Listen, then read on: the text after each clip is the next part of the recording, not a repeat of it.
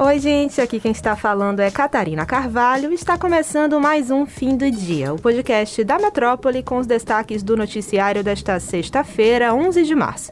E aqui comigo na apresentação está a Luciana Freire. Oi, Lu. Oi, Cat. Oi, pessoal. Sextou. E começamos o episódio de hoje com atualizações da guerra entre Ucrânia e Rússia. O presidente da Rússia, Vladimir Putin, disse que houve algum progresso nas negociações entre os dois países, mas não forneceu detalhes. Pois é, mas ele acrescentou que as conversações continuam praticamente todos os dias. Em comentários transmitidos pela TV, Putin disse que vai dar mais informações sobre o encontro com o presidente bielorrusso Alexander Lukashenko. Em contrapartida, nos Estados Unidos, o Congresso está sob tensão crescente. Democratas e republicanos pressionam a administração de Joe Biden a ir mais longe na ajuda aos aliados ucranianos.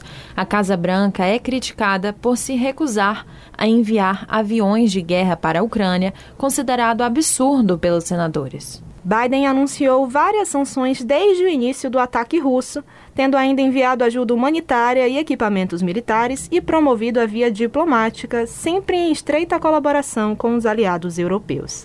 Para o Congresso, no entanto, essas medidas não bastam. Os legisladores disseram não entender a razão pela qual a Casa Branca fornece a Kiev mísseis antiaéreos e antitanques, mas traça a linha no fornecimento de caças. O Departamento de Defesa justificou a decisão pelo elevado risco que a estratégia teria, pois poderia resultar em uma reação significativa por parte da Rússia e numa escalada militar com a OTAN. Agora falamos de política nacional. O presidente Jair Bolsonaro confirmou nesta quinta que o ministro da Cidadania, João Roma, vai ser candidato ao governo da Bahia. Bolsonaro fez o anúncio durante uma live pelas redes sociais. Além de Roma, outros seis ministros vão deixar o governo até o dia 2 de abril para se candidatar.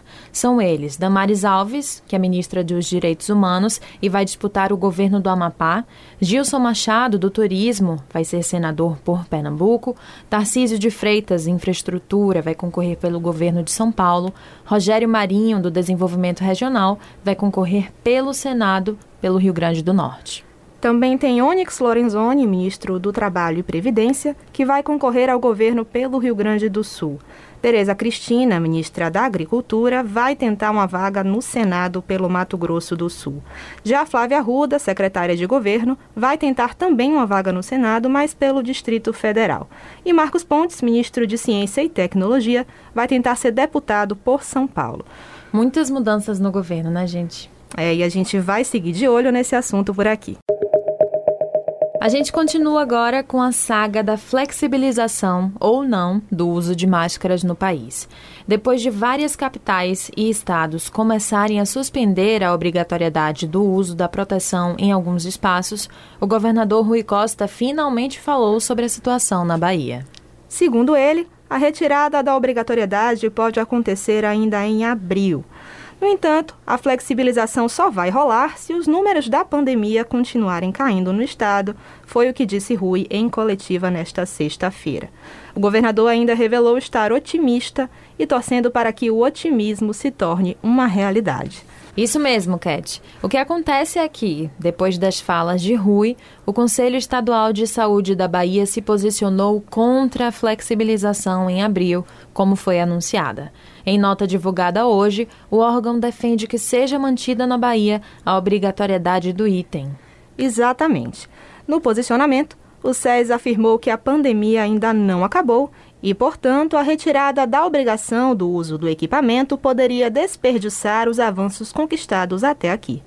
O Conselho também ressaltou a obrigatoriedade nacional do uso do item e chamou a atenção para ambientes em que a máscara ainda seria necessária. Pois é, mas na contramão do que acredita o SES, a Prefeitura de Porto Seguro, no sul do estado, decidiu por retirar a obrigatoriedade do uso de máscara em locais abertos.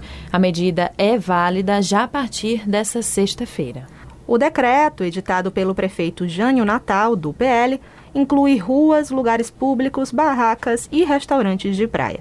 Em locais fechados, como espaço de trabalho e o transporte público, o uso de máscaras continua obrigatório.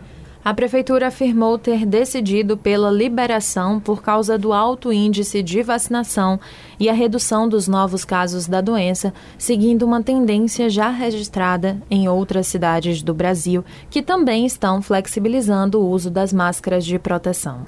Lembrando que a gente já noticiou aqui a flexibilização do uso de máscaras no Rio de Janeiro, no Distrito Federal e no Mato Grosso do Sul. A ação tem se mostrado uma tendência em todo o país e por aqui a gente vai continuar acompanhando as decisões dos estados e municípios brasileiros. A última edição da semana vai chegando ao fim com atualizações sobre o caso das dunas do Abaeté, que já foi pauta de alguns episódios aqui no fim do dia. Agora, parece que mesmo com inúmeras queixas da comunidade local e do povo de Santo, as obras no local continuam a todo vapor. Por isso, na última quinta-feira, o terreiro Axé Abassá de Ogum, que fica nas imediações da lagoa, usou as redes sociais para denunciar a prática de racismo ambiental.